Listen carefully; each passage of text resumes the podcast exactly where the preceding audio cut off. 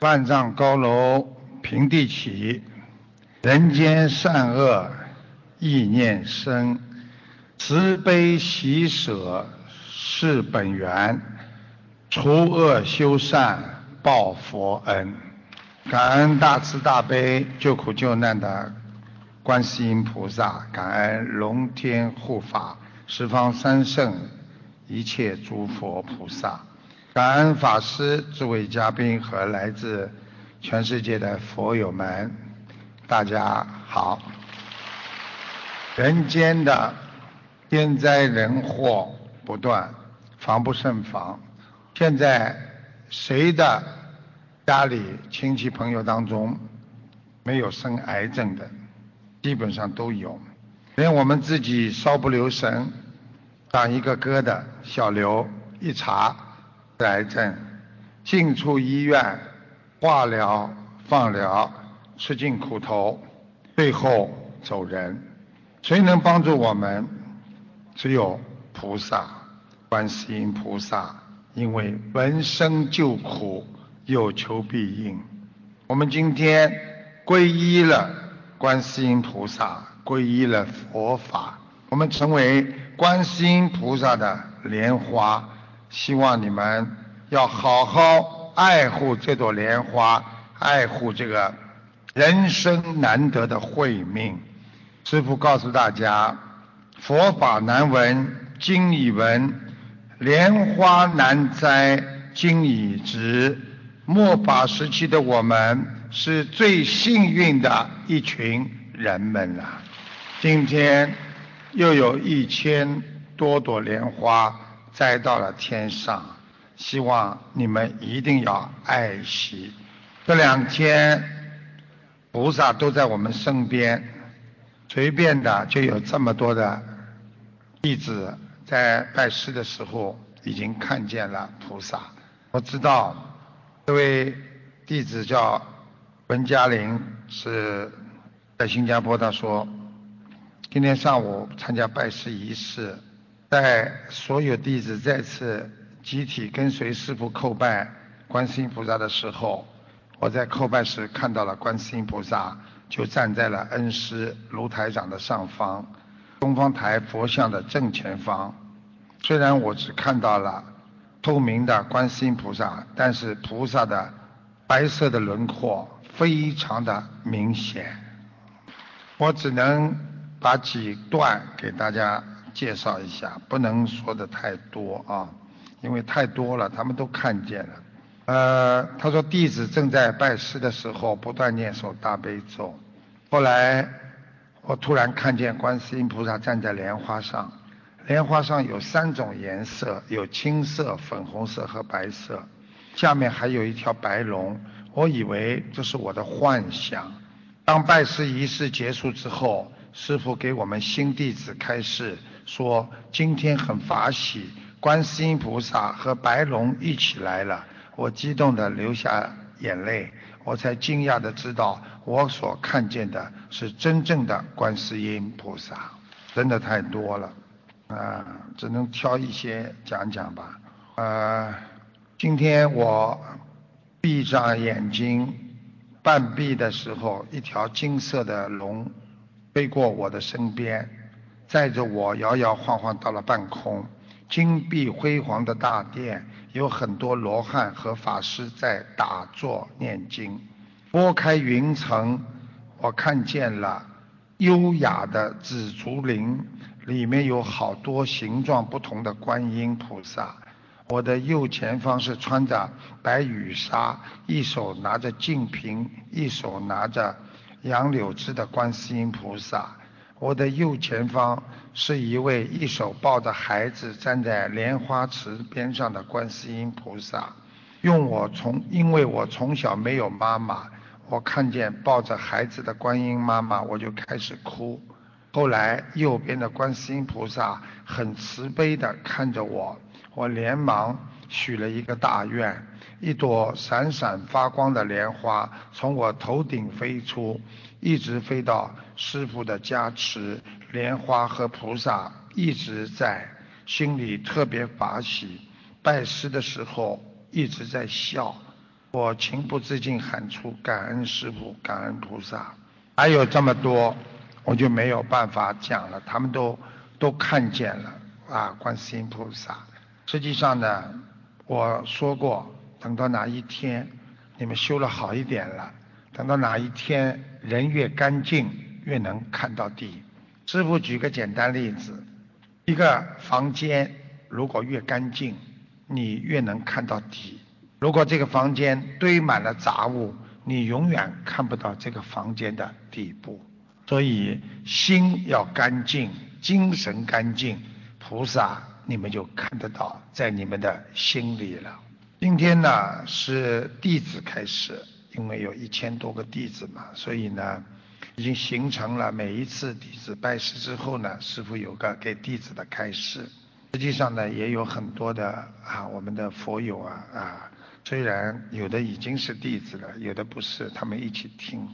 所以呢，师傅今天跟大家讲，都是一些佛学的哲学的问题。人一生的本质，人的一生的本质和境界，其实都有相似的特点。本质和境界有相似的特点，都要经历过从一个清醒到迷惑。再从迷惑到清醒的过程，学佛也是这样。我们人在学佛当中，一会儿开悟，一会儿学了半天，不知道学什么，越来越迷惑，迷失了方向。从真的迷惑后的觉悟，到学佛后的开悟，会让你慢慢的懂得大智若愚。所以我们人为什么会迷惑？这就是我经常跟你们讲的：学佛一年，佛在眼前；学佛两年，佛在天边；学佛三年，仗着佛卖钱。我们学佛就是要懂得真正的把握自己，来改变自己。见山是山，见水是水。学佛后，我们懂得了知无常，懂人生。虚幻世界，那是见山不是山，见水不是水。等到你彻悟之后，借假修真，依然是见山还是山，见水还是水。这就是与《心经》当中的“色即是空，空即是色”有着异曲同工的妙法呀！我给大家再讲的仔细一点，因为这些弟子刚刚入门，可能你们还听不懂，我跟你们仔细解释。人生其实是一样。一个人刚刚开始接触这个世界的时候，觉得一切都是新鲜的。人家告诉你说这是山，你就说哦，我认识了，这是山。别人告诉你说那远处的是水，哦，我就认识了水。那么心里就想哦，原来这个叫山水啊，原来如此。他以为眼睛看到的就是真理，那了解的太肤浅，看山是山，看水是水的这种低一层次的境界。随着年龄不停的增长，人在经历过无数次的烦恼挫折之后，开始逐渐。了解到人生的真意，他不再有刚开始的心态了，做人开始小心谨慎。这个时候，他看山也感叹，看水也叹息呀。山自然不是纯粹的山，水自然不是那么纯粹的水。我们开始在分析哪座山更秀丽，哪个水更清晰。一个人倘若停留在人生的这个阶段，慢慢的他就毁了自己的慧命，因为他不能知道人就会这样望这山忘了那山高，就会争强好斗，永无止息的满足自己已经的每一天。大多数的人到了这种境界的时候，就走到了人生的终点。我需要你们仔细听师傅的意思，就是告诉你们人生的意思是举一反三的。人的一生追求人的一生，却始终这一类人无法达到自己的理想。于是抱恨终生，但是有些人通过修行、修心，终于把自己的境界提高到更高的第三重人生的境界，那叫返璞归真，看到了这个山的本质，看到了人间红尘的本质，他看山。还是山，看水还是水，这就是通过人的开悟之后才能得到的一种境界。人到了这个境界之后，他就会专心致志的舍去很多的人间的一切名和利。做自己应该做的事情，就像我们天天在念经一样，我们不会与旁人有任何的斤斤计较，无求无欲，与世无争，面对世俗所有的一切事情，哈哈，一笑置之啊。人活的一辈子，都应该追求更高的境界，因为每个人只有一生啊。同样的活，我们为什么不能看透这个世界的本质，让自己活得圆满、圆融一些呢？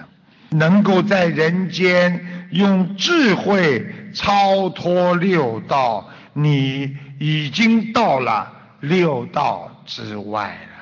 所以能够在人间就能摆脱六道，你就是解脱，你的智慧就会圆满。当一个人智慧圆满的时候，他就会得到智慧的满足。一生幸福啊！大家都知道，在美国有一个电影笑星叫卓别林。这个卓别林他能编、能导、能自己演，是一个不可多得的人才。有一次他召开影片设置会议，一只苍蝇在他的四周。一直在飞，嘶。起初他用手打几下，没有打到，他就要了一个苍蝇的拍。会议进行中，他握着苍蝇拍，摆出要打苍蝇的姿势，眼睛呢狠狠地盯着那个苍蝇。可是打了三次，一次都没有打中。后来。苍蝇居然在他的面前的桌子上面停下来了，他慢慢的拿起了苍蝇拍，正要狠狠的打下去的时候，他突然放下了手中的武器，让苍蝇飞走了。旁边在座的人都觉得非常的惊奇，说：“为什么你不把他打死啊？”这位孝心耸了耸肩，幽默地说：“这只不是刚才的那只，说明人对事物的认识会不断的改变的。所以卓别林从恨苍蝇感受到苍蝇也是一种另外一种形式的生存，他有感而发，由恨到怜悯，他改变了主意。我们的人也是这样，很多人很恨自己的先生，很恨自己的孩子，天天骂。最后，他想到自己小的时候也是这么调皮，这样苦过，跟先生也一样经受过同样的磨难和无知过，他慢慢的产生了怜悯。从而开始可怜他们，到心痛他们，改变了自己的情绪，慢慢的由怜悯转换成慈悲。这就是佛家讲的，要用慈悲心去看人生，你会化解一切冤结呀。业障深重的人。一天到晚看到别人的过失和缺点，所以在生活当中整天看见别人的缺点，看见别人怎么怎么不好，这个人就是有业障。真正的修行人从不看别人的过失和缺点，因为人。都有缺点，都有过失，把别人的缺点和过失看到了你的心里，别人的过失和缺点就没了，而到了你的心里，让你的心变得忐忑不安和难受，这就是唯物辩证法。人间的每一种创伤。都是人生活的一种成熟啊！碰一次苦难就成熟一次啊！碰到一种灾难，你变得更加的坚强和更加的成熟啊！所以应该为别人的成就生出欢喜心。成熟的修行人应该常保持利益众生的心，你就永远活在法喜当中啊！天天看到别人进步了，天天看到别人精进了，感恩他，感恩你，感恩所有社会上的人，感恩我们社会把我养大。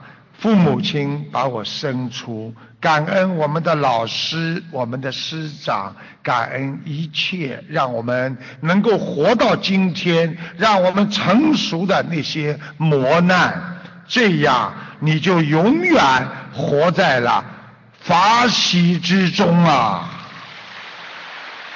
所以在人间，不要把很单纯的事情看得太严重了。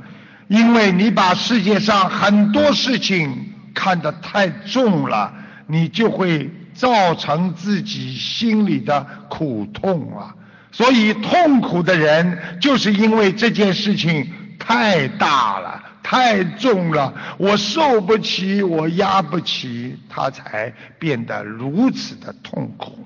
有一位癌症病人，当他得知患食道癌。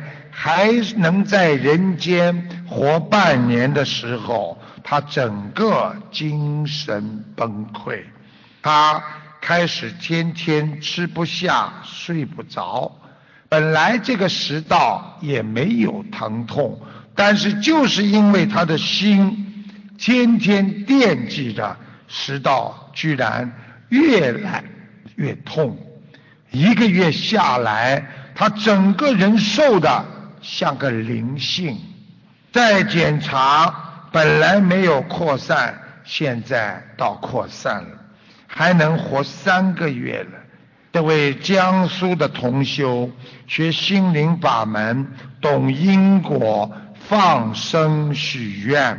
他把癌症看清，他跟同修说：“我不管今天活着还是走了，我都很幸福，因为我念经了。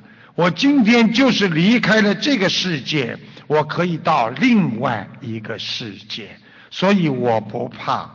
他不怕死，他说我死了也要修，他就天天。”想上天，吃素忏悔，居然癌细胞慢慢慢慢的消失了，活到现在已经有三年了。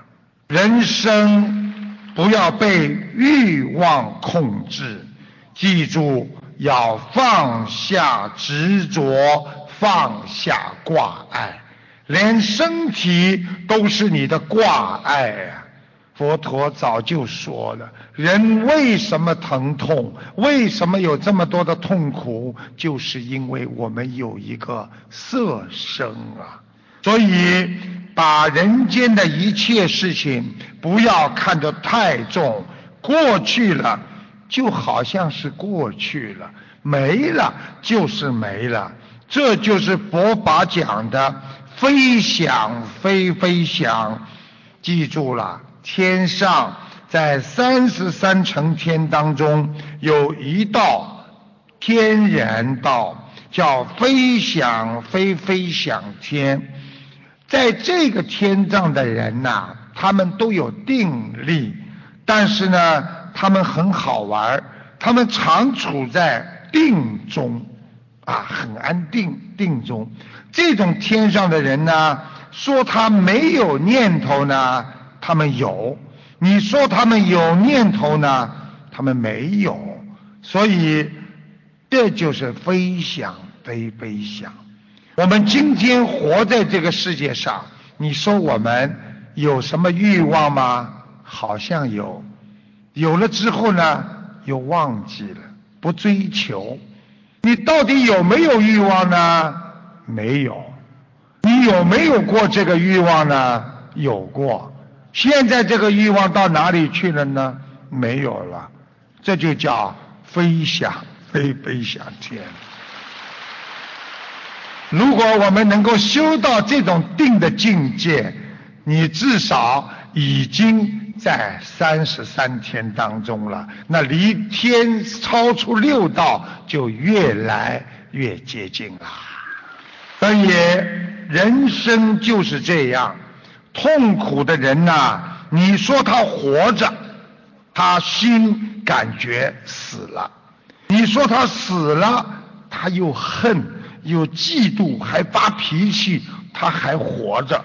犹如许多婚姻一样，你说他没离婚，他们像离婚一样；你说他们离婚了，他们还生活在一起，还天天吵架，没离婚。对不对啦？现在知道什么叫白话佛法了吧？告诉你们，想彻底的解决痛苦，就要彻底的消除烦恼，彻底的开悟。记住了，物从会来，会从戒来呀！我知道你们跟师傅在一起很开心。最好师傅一直讲下去，天天这样。以后有观音村了，专门大家轮流去做饭，对不对啊？住在一起，退休了，没什么事情了，又不打麻将，又不去说三道四，就在观音村里边，天天晚上呢，台长呢也不走得远了，跑过来跟大家开示，这个视频一转播，全世界都看得见。然后呢，白天嘛你们念经吃饭，晚上呢我跟你们开示，一直讲啊讲啊讲的嘞，像真的在天上一样。那个时候呢，又不知道自己真的在人间，也不知道在天上。有一天真的到天上了呢，以为在人间。等到哪一天呢？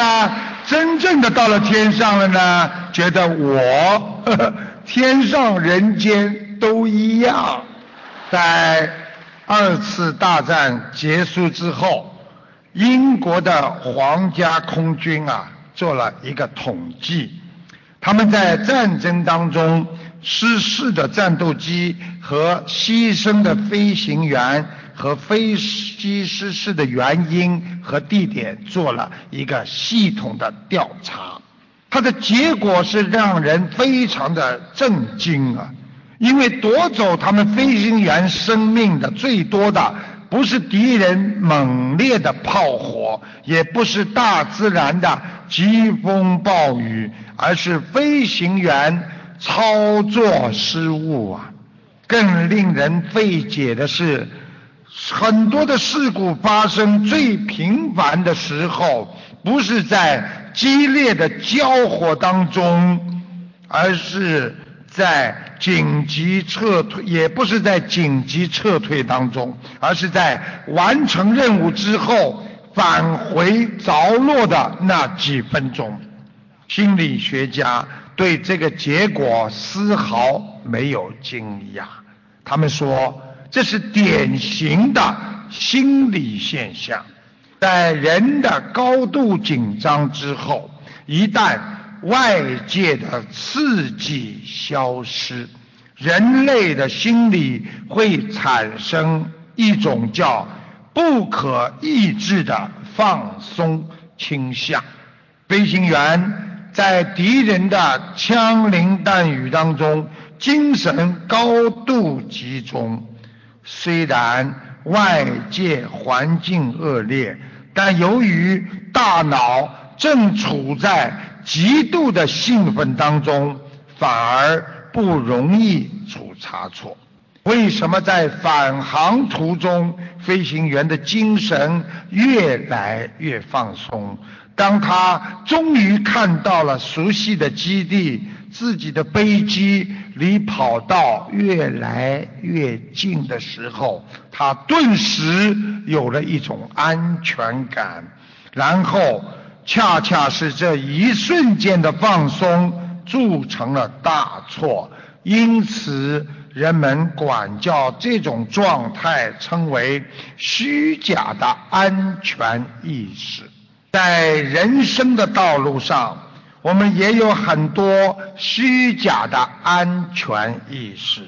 当你通过重重困难，成功近在咫尺的时候。你们很多人放松警惕，而导致了错误。讲到佛法，学佛人也是这样。我们修心啊，修啊，很紧张，很努力的修啊，修啊，修的差不多要修好的时候，我们往往这个时候。放松自己的修为，以为自己修得好，以为自己什么都能得到，慢慢的放松，境界就会下降，功高我慢，然后贪心又起，烦恼接踵而至，甚至会导致自己走火入魔呀。所以。修心不能放松，菩萨说修心要精进。记住师父的一句话：能够精进的人，一直在精进当中的人，他就不容易走偏差。希望师父的弟子们好好的学佛，要精进。一天都不懈怠，一直精进到西方极乐世界。师傅呢？这个看有一个忧郁症，经常不开心，烦得不得了，活得没意思。台长还看他身上有个男的，描述出他的个子、眉毛啊，他确认是自己过世的养父。台长还指出，听众喉炎总是发炎，肺有三分之一已经不工作，有哮喘。他年轻的时候有二手烟。台长最绝的还说他有一个眼睛不好，眼皮耷下来，眼皮经常跳。其实我在看图腾的时候呢，我根本没必要把人家眼皮耷下来都看出来了，就告诉他的。但是我这个人呢，也是性情中人，所以师傅就这点地方也是蛮可爱的。不要讲出人家的毛病。后来我又想，做师傅不讲人家毛病，你做什么师傅了？你不讲人家毛病，不讲弟子的毛病，还不如回家卖豆腐呢。下面就请大家听一听这段录音，谢谢。不是，你看我是一九六四年属龙的。脑子啊，有灵性啊。你忧郁症哎，经常不开心，对，烦得不得了，什么事情都操心，人活着觉得没意思，很难过，对，甚至想死过，对对对，哎，你这个，你家里的先生还在不在啊？在，在是吧？身上有一个男的，要么是你爸爸，要么就是他的爸爸。是我养父吧？哦，我讲给你听样子好吗？嗯。好吧，个子个子不是太高。眉毛蛮浓的，一米七五左右。哎，对对对对。眼睛眼睛下面有一个眼袋，两个鼻子还是挺高的。嗯嗯。对不对啊？呃。对。啊，脖子不长，穿一件朴素的衣服，像中山装一样的。对对对对对对对。对对对对对。你不是他啦，养父呀，在你身上啊。对。啊，好了，你的咽喉总是发炎，喉咙啊总是发炎。我睡不好啊，就是全部是黄痰啊，我告诉你，我告诉你，你的肺有三分之一的地方不大能工作了，已经。所以。对对对对对对。对对对，医生是不是这么说讲的啦？嗯。就睡这么高呀。啊，而且呢，经常经常气喘不过来，哮喘一样的。对对对对对对。对对的，年轻的时候吸二手烟呐，人家抽烟，你在边上吸到了才多了。对对对，我们办公室他们是抽烟。啊，这就是你是受害者了。你不要说你的肺不好啊，我告诉你的肝也不好啊。对。还看到你有一个眼睛，这个眼皮有一点点小问题。哦，对，我这个眼睛不好，对。啊，一个眼睛不好的眼皮耷下来，而且经常跳，眼皮经常。对对对对对对，有眼经常跳，厉害厉害厉害厉害。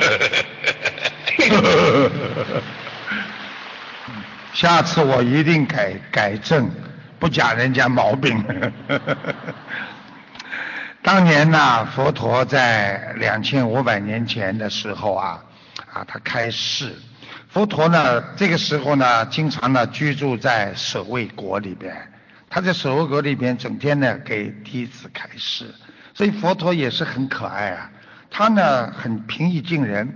他的有四位弟子啊。有一天呢，在树底下讨论，啊，佛陀呢，哎，走过去呢，听他们在讲，啊，说一个弟子呢就说，什么是世界上最苦的事情啊？第一位比丘呢就感叹的说，哎，天底下没有比淫欲更苦的啦。第二位比丘就说了，哎，嗔卦才是天底下最苦的事情。嗔卦是什么呢？就是嗔恨心和挂爱心。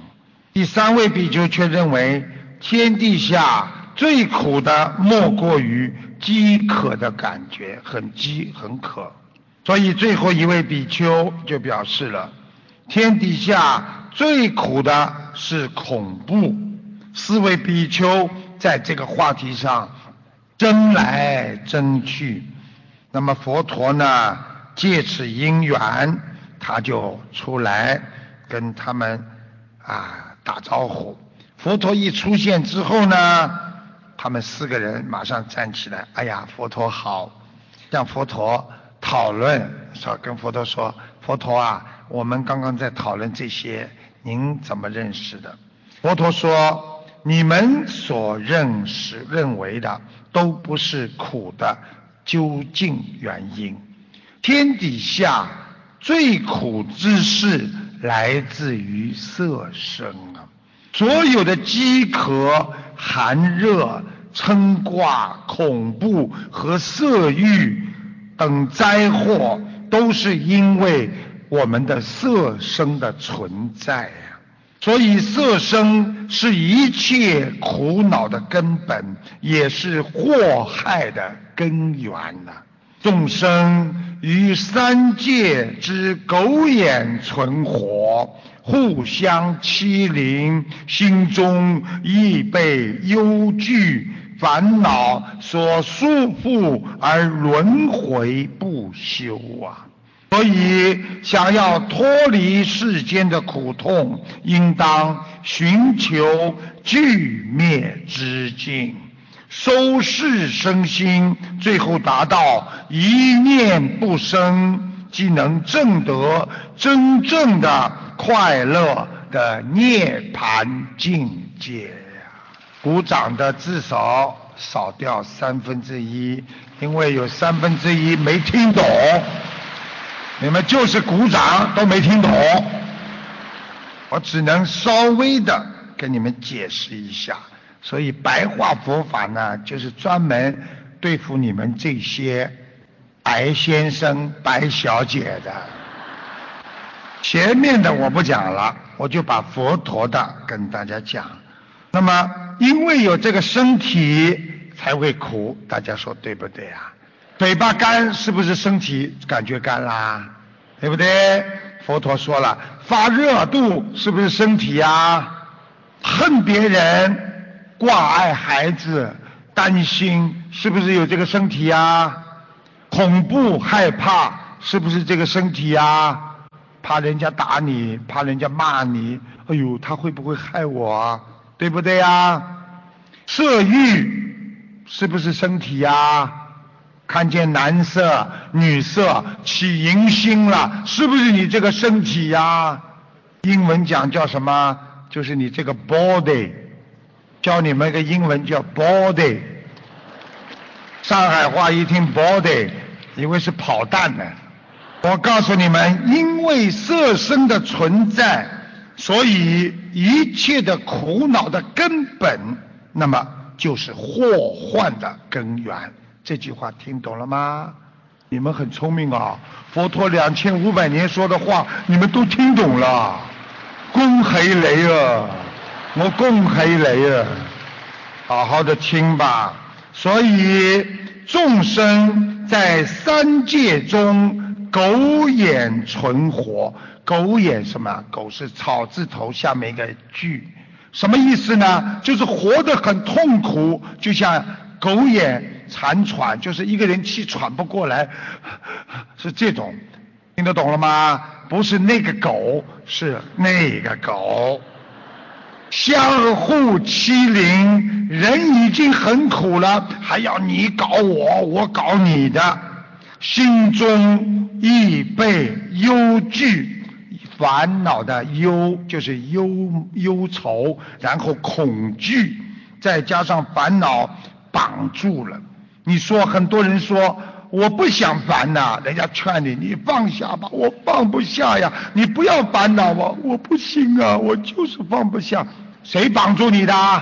自己色身，所以轮回不休。今天很多女士就说了，生孩子的时候痛啊痛啊，我再也不生了，对不对呀？谁绑住你了？为什么？自己又想生了，过几年又生了，又痛了，我再也不生了。再过两年，不是不生啊，出来一对双胞胎了。所以佛陀说，想要脱离世间的苦痛，应当寻求具灭之境。具是什么？安静，听得懂吗？俱是什么？要把自己安静下来，心要把所有对一切的物质的贪欲全部灭掉。我今天不贪房子，不贪车子，我什么都不贪，叫安静的把这些意念全部灭掉。具灭的境界就叫具灭之境，收拾身心。就叫都摄六根的摄，就是把自己的心啊收回来。本来呀，哎呦，我要这个，我要那个，觉得自己很了不起，在社会上把心收回来，我不要了。你拿我怎么样啊？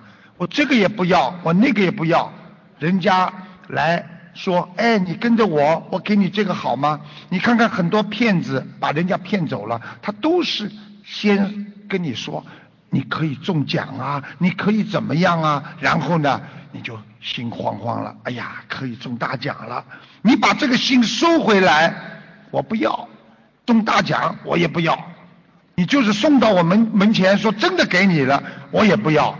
因为不该我的我不要，都是就是收拾身体，不去做贪欲的动作，心里不去贪产生贪心，所以呢，你最后就达到了一念不生。佛陀讲的这个一念是什么呢？就是坏的念头、杂念、贪念，听得懂吗？不要了，我没有念头。人家来说，哎，看见你这个人说，哎，我叫你怎么样？没有欲望，无所谓的，我不要，没有念头了，对不对啊？一念不生，即能证得真正的快乐。真正的快乐是什么？是从心里来的。我问你们，身上的快乐是什么？身上的快乐那是暂时的，对不对？比方说啊，买件衣服。一穿，哎呀，真好看，真好看，开心的不得了。穿了两天，一挂，可能永远就不穿了，对不对啊？这个是身体上的快乐，但是真正的快乐呢，就是涅槃。涅槃是什么？是一种智慧的开悟。涅槃就是说我明白道理之后，我完全彻底的放下了，叫究竟涅槃。就是我已经到底了，叫究竟。我什么事情已经到底了，我不想了，我成功了。所以佛陀讲的究竟涅槃，也就是说彻底放下，彻底明白了。希望你们学佛的人要知道，这个世界是无常的，没有一件事情可是永久的。所以要彻底放下，彻底明白，你们才能究竟涅槃的境界。啊！阿弥陀佛！你们以为我有意有？你们以为我讲阿弥陀佛啊？你们看得见不啦？阿弥陀佛！刚刚我讲的时候，他在我后面。我早就跟你们讲过了，你们自己呀，好好的修。佛陀在两千五百年之前，他讲了一首谢语，就是说热。热了，热的很热的热，热无过于淫，什么意思啊？一个人，哎呀，很热，他无过于淫，就是你这个人呐，啊，热过头了就是淫。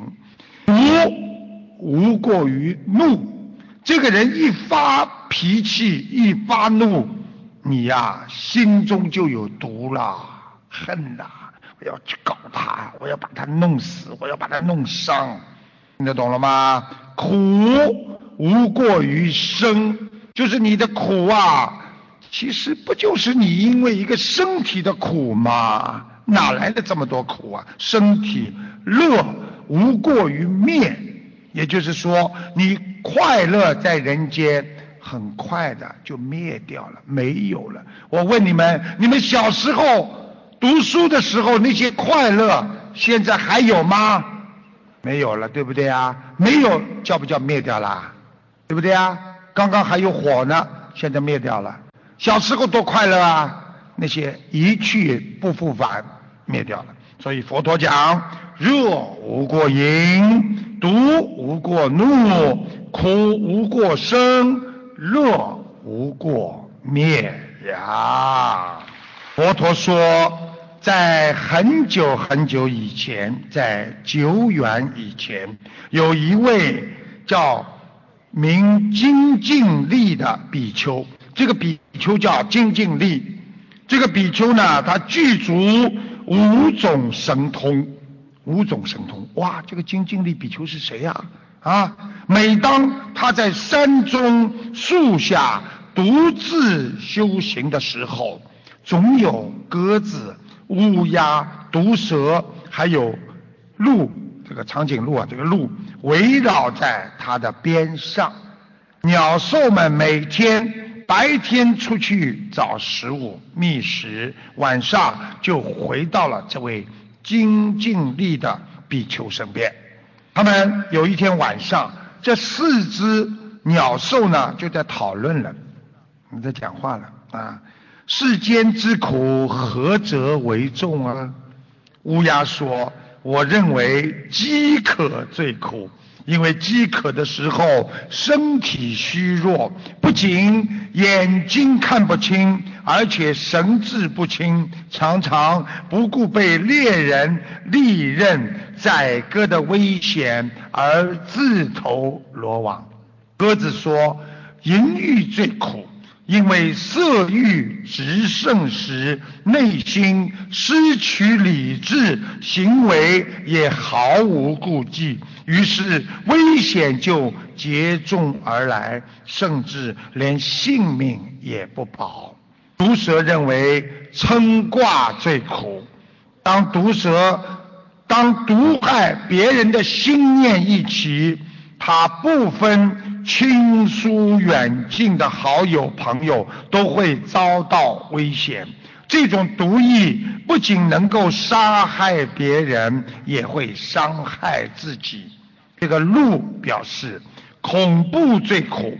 每当我在山林旷野当中游走，心中总是恐怖有加，害怕被猎人或者豺狼虎豹捕捉。只要听到一点点的声响，我会惊慌而逃向岸边，躲在坑洞当中。奔逃的时候，即使是母子亲属亲眷，我也无暇相顾。所以，我认为恐怖是最苦的事情。比丘听到鸟兽的对话，告诉他们：你们所说的都是知微细节，没有探究到苦的根源。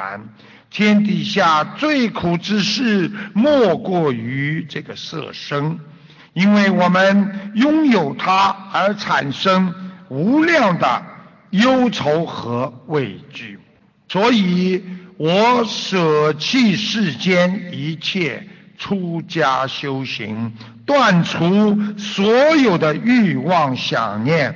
不贪着四大享乐，就是要斩断这痛苦的根源，达到涅槃的境界。知道是谁了吗？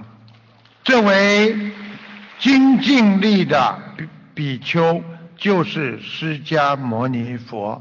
有一世，记住了，涅槃就是心念俱灭。我没有这个想法。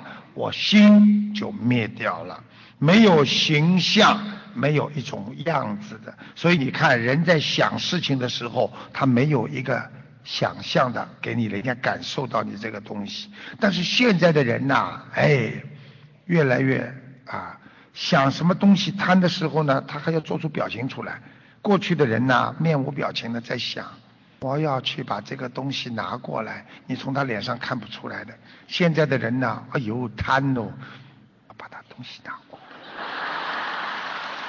对不对啊？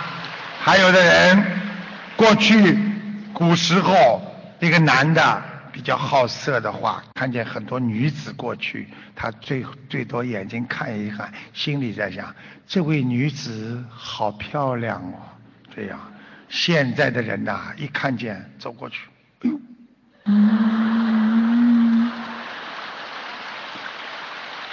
形象都出来了，所以叫恶形恶状，形状都出来了。所以我们不受色身的束缚，那才是最大的安乐。色身对我们束缚什么啦？让我们痛啊、难过呀、痒啊，身上这个蚊子咬啊、嘴巴干呐，都是束缚。这个四个鸟兽啊，听了比丘的解说之后，哎，开解了。这个时候，佛陀告诉四位比丘，当时的五通比丘就是我的前身，而四只鸟兽就是你们四个人呐。你们在前世早已听闻过苦的真正的根源，为何今日还保持错误的见解啊？佛陀在问他们。四位比丘一听佛陀这么讲，自心忏悔，思维此理，当下即证的阿罗汉果。所以我们众生为了满足我们四大假合之身，地水火风，我们人就是假合的身体，到了死的时候什么都没了，连骨头都没了，对不对呀？所以这一切几尽一生的努力，就是为了追求虚妄不实的感受。我们不仅看不清这个世界的真相，而因造作种种恶业，而迷失于苦海当中，不得出离呀。所以要想得到究竟的安乐。究竟安乐是什么？真正的快乐，而不为沦为物欲下的奴隶。不要说我今天为了买房子，我拼命的打工啊，挣钱呐，房奴啊，对不对呀？为了追求一个很漂亮的女人，天天的这么求啊弄啊，变成色奴啊。为了钱，不停的去赚呐，去骗呐，去搞钱呐，最后变成一个财奴啊！而且赚来的钱放在家里又不肯拿出去布施，那就叫守财奴啊！所以要都市六根，眼耳鼻舌身意，勤修善道。什么叫善道？天天做好事，天天帮助别人，就是善道。我们不被外面的物欲所流转。你今天穿的名牌跟我没关系，你今天再怎么有钱跟我没关系。我找回我的真心，最后获得真正的自在与解脱。好听吗？啊，你们的境界很高啊！我话还没讲完呢，那是不可能的，除了人家这些法师呢，对不对啊？好好修啊，要学啊。其实人生的幸福不完全是得到，也不完全是拥有，在我们学佛人的心底，因为有一种叫慈悲。很容易让别人产生延绵的幸福感和快乐感，因为我们慈悲的付出，我们心底有那份的踏实和安详啊！记住了，一个人拥有踏实和安详，又是多少人？一辈子都得不到的这种人生境界啊！我知道，啊，这个你们都知道台长为什么当中要放点这个东西啊？因为台长啊一直讲下去很累，所以呢是告诉弟子们的。其实对外呢就不知道啦，啊，放一点东西给你们听听呢，我可以喝点点水，可以润润嗓子，啊。有个听众打进电话来，右腿雪山十年，医生治不好，啊，长期吃药不好，后来念了四百多张小房子。二零一四年参加完法会，到医院去检查，雪山一点都没有了，瘤也没有了。他还梦见台长台长法身到他梦里去给他加持，哎呦，还漏掉两个字，他还梦见台长。高大的法身去梦里给他加持。第二天，他本来有一点肿的腿就消肿变细了。大家听一下录音，谢谢。还有还有一件发现的事吧，我的右腿吧血栓，血了多年了吧，医院治不好，治不好以后吧，他让我长期吃阿司匹林，但吃这个药不好，我就没吃，没吃以后我心里法门以后就念又念小房子，念了四百张这张小房子。然后吧，就我这是二零一四年发回来以后上医院去检查吧，血栓一点没有了，你看了龙山没有了。看了吧？你的大神吧，呃，在在我梦中吧，嗯就是那么清楚，你高大的身影吧，坐在我的呃呃床旁边然后吧，你让我把这个这条腿抬起来，我就把腿抬起来，抬那么高。我师傅，你看我这个腿怎么还有点肿？好了，你看看现在肿不肿了？你笑着说哈，然后早上起来一看吧，这个腿就细了，变细了，真是不可思议啊，师。呃这个就是你要是不讲，我永远也不会告诉别人。这个帮人家去看病啊，到梦中去看病的人啊，有时候穿着白大褂。那么这种人呢，就是说他因为新冠医生了，所以师傅在梦中不穿白大褂了，他还不信。他像你这种呢，就直接法身去就帮你看病去了，明白了吗？哦哦哦哦，谢谢师傅，感恩师傅。谢谢。我不是要休息啊，我是要给你们道理。中华传统文化讲仁义礼智信，对不对？那么现在呢，交朋友很重要。记住了，在年底的时候，菩萨告诉我说，二零一六年也好，今后要交好朋友。交到好朋友，你一生平安；交不到好朋友，可能会让你倾家荡产。所以要交好朋友，因为好朋友可以带你进步，帮助你。如果你身边有这样的朋友，你可能会一生会烦恼。什么样的朋友你知道吗？如果不孝敬父母亲，甚至辱骂、打骂父母亲，别人帮他他高兴，不帮他马上翻脸的人，不懂得尊重别人的人，从不记得别人对他的好，没有感恩心的人，记住，这些人都是你人生的败笔之作，千万跟这些人敬他而远之啊！我们人生成功与失败与交朋友有很大的关系。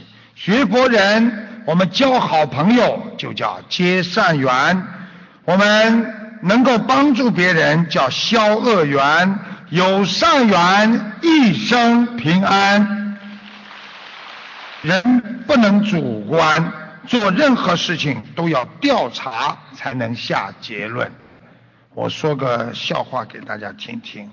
有一个外国将军叫 Peter，他非常关关心呢战士的生活。他呢有一天呢跑到厨房，他想亲自偷偷的去尝一下这些战士吃的饭菜是什么样。他走进了一个汤的一个大锅的边上，他命令这个哦炊事员就是士官，他说我要吃这个汤，你给我舀一碗。这个士官小心翼翼地说：“呃，这这个将军啊，这是闭嘴！”他打断了那个士官的话，马上给我弄一碗，叭叭叭喝下去了。最后他说：“这是什么汤啊？你们简直是刷锅水呀、大家都愣在那里，不知道怎么说了。最后那个士官偷偷的，只能慢慢的跑过来跟这个将军讲：“对呀、将军啊，你知道吗？我们饭吃完了，这是刷锅水呀、人生也是这样，一看二慢三通过。我们做人，第一看环境，二慢就是要慢慢的想这件事能否做，三通过才去做。学佛人，第一要看佛书，懂佛理；二慢就是遇事心要定下来，定能生慧。三通过就是确认自己所做的事情不造因果，我才去做。人生的失败是因为看不到自己自身的缺点，才失去智慧。师他师傅要你们好好的学佛，看清人生的道路，有因有果的事情要看到果，要想到我今天所有种的事情都会有果报的，这样你就为因了。